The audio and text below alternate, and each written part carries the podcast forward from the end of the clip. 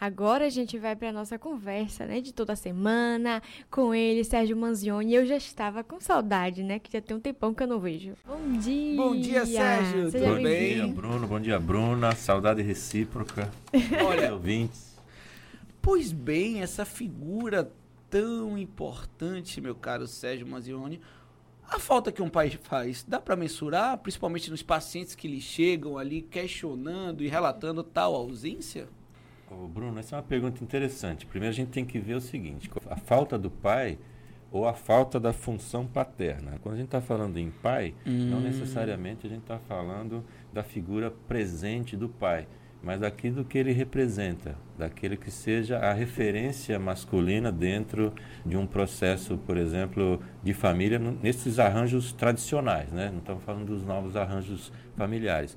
Mas o pai, essa figura paterna, é que exatamente tem uma função muito importante na formação aí da psique infantil, que vai ser o terceiro elemento que aparece justamente para romper essa simbiose que existe entre mãe e filho, que é uma coisa muito natural que aconteça, que é necessário. Quando a figura do pai aparece, ele vai exatamente romper com esse elemento, vai ser elemento de corte e vai fazer o filho então vai inserir o filho na sociedade, entendendo que existem outros elementos na sociedade. Então, a ausência do pai, respondendo sua pergunta, mensurar isso como pode ser para cada pessoa é muito difícil. Não existe uma coisa assim generalizada, dizer, não, a ausência do pai causa isso.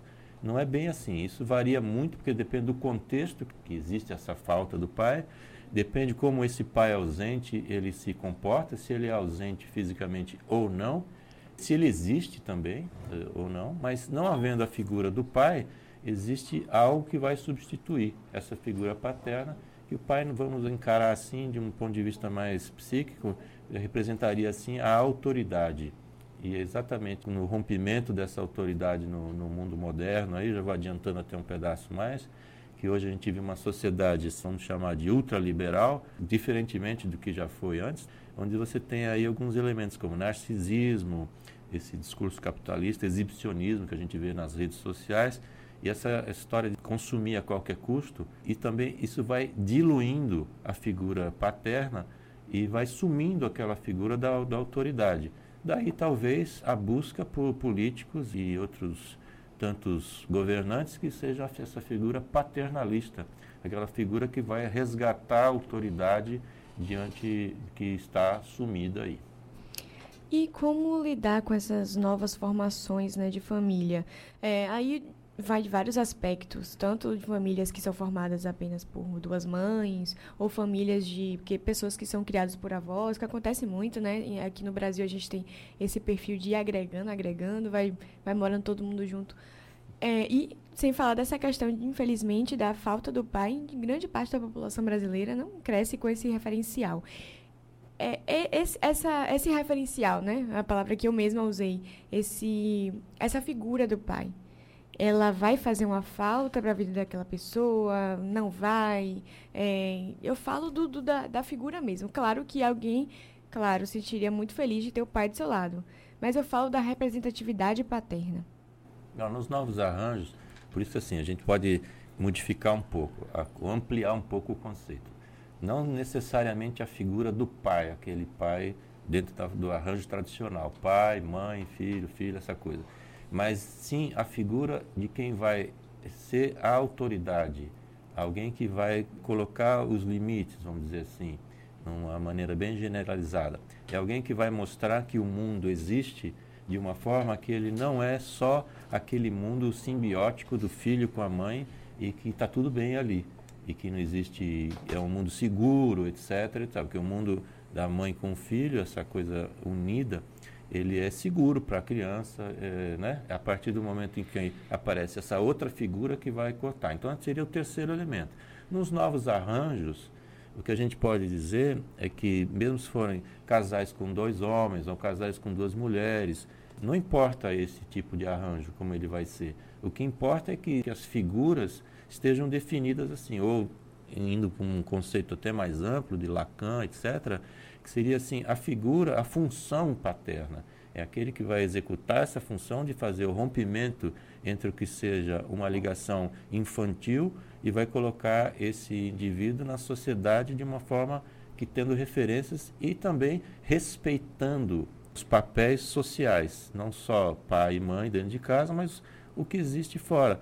Hoje, se você pegar um pessoal de uma geração mais antiga, você pode perguntar, várias coisas são bem interessantes. Se você perguntar para os seus avós ou o pessoal mais antigo, vai dizer assim: olha, só de meu pai passar o olho, todo mundo se tremia.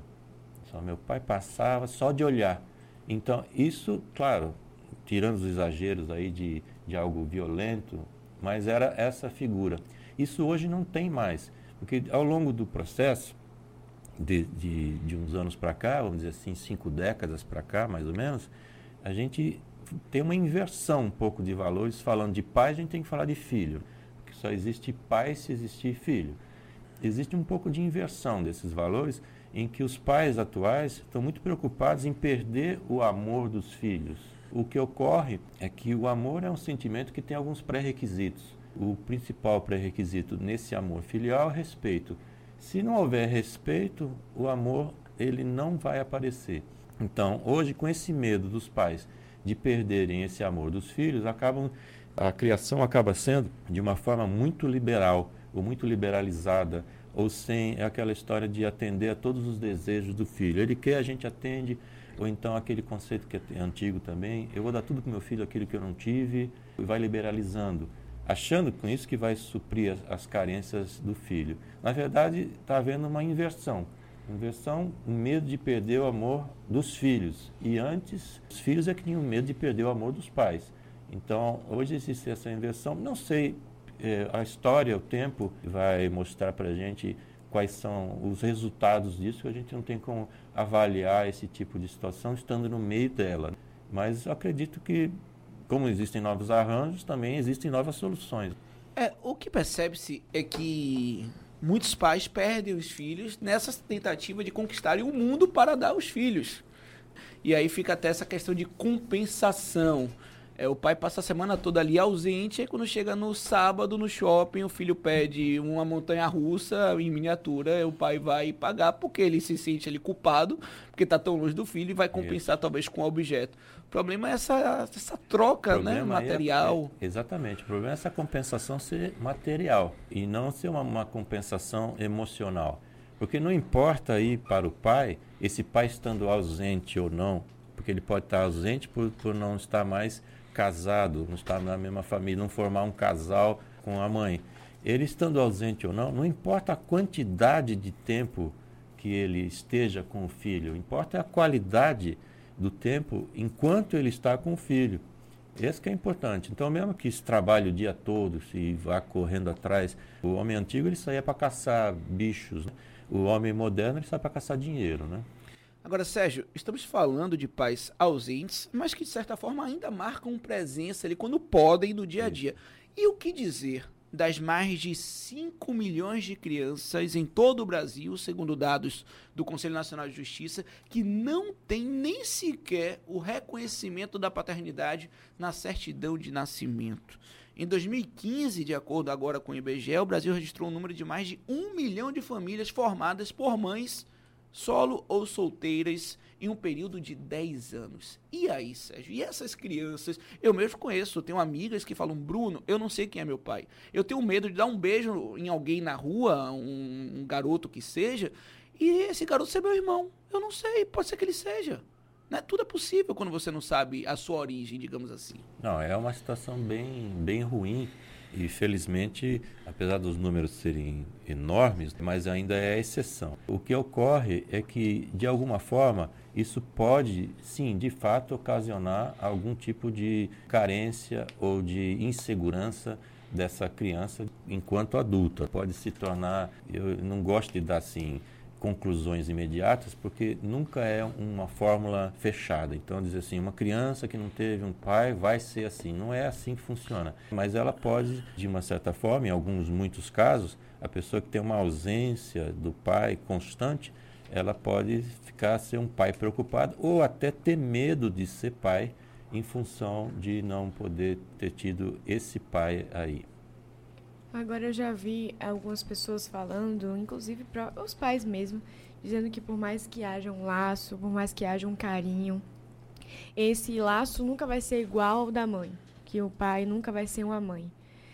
Isso de fato consiste ou, ou é apenas um, da, de, desses estereótipos que a gente criou, né? Da mulher ali como figura de mãe e o homem não necessariamente como uma figura é. de pai. É, de certa forma, sim. Aí tem uma visão também um pouco daquela história da sociedade paternalista, que o pai é aquele que, que é o provedor, que sai para trabalhar, que é uma visão também, como eu estava falando agora há pouco, uma visão também bem antiga do homem das cavernas, Sim. que o homem saía para caçar.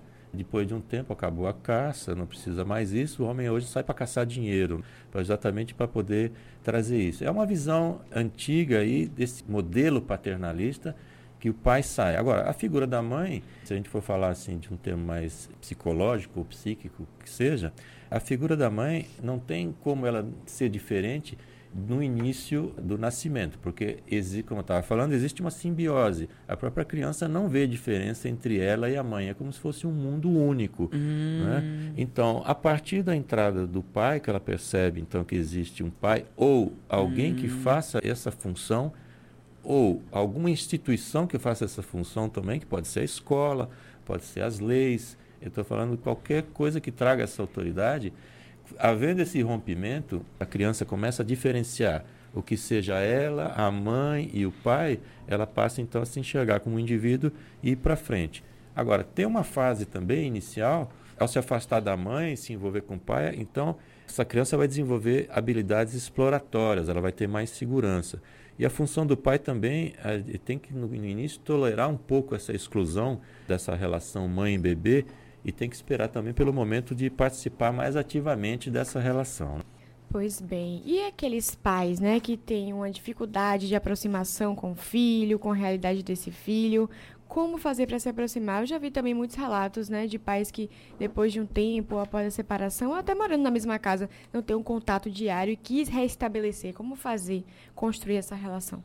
Primeiro tem que ser uma reconstrução com muita sinceridade, sinceridade nos sentimentos precisa ser algo que, que a pessoa possa restabelecer esse contato, mas em que ele possa explanar e possa explicitar esse sentimento, esse amor que tem pelo filho. Talvez essa reconquista não seja tão rápida e tão fácil, mas com essa sensação no ar desse amor, as coisas ficam mais fáceis. A questão é que nós até já trabalhamos aqui num outro programa, a questão é esse machismo que existe que essa formação do homem de não poder explicitar ou não poder mostrar seus sentimentos. Ou seja, essa formação de que o homem não pode demonstrar sentimentos porque isso seria fracasso. Então, o que eu sugiro a esses pais que querem reaproximação com os filhos é que vão à luta, mostrem para os filhos que existe um amor, mostrem para os filhos e filhas, né, que existe essa compreensão e seja honesto nas suas explicações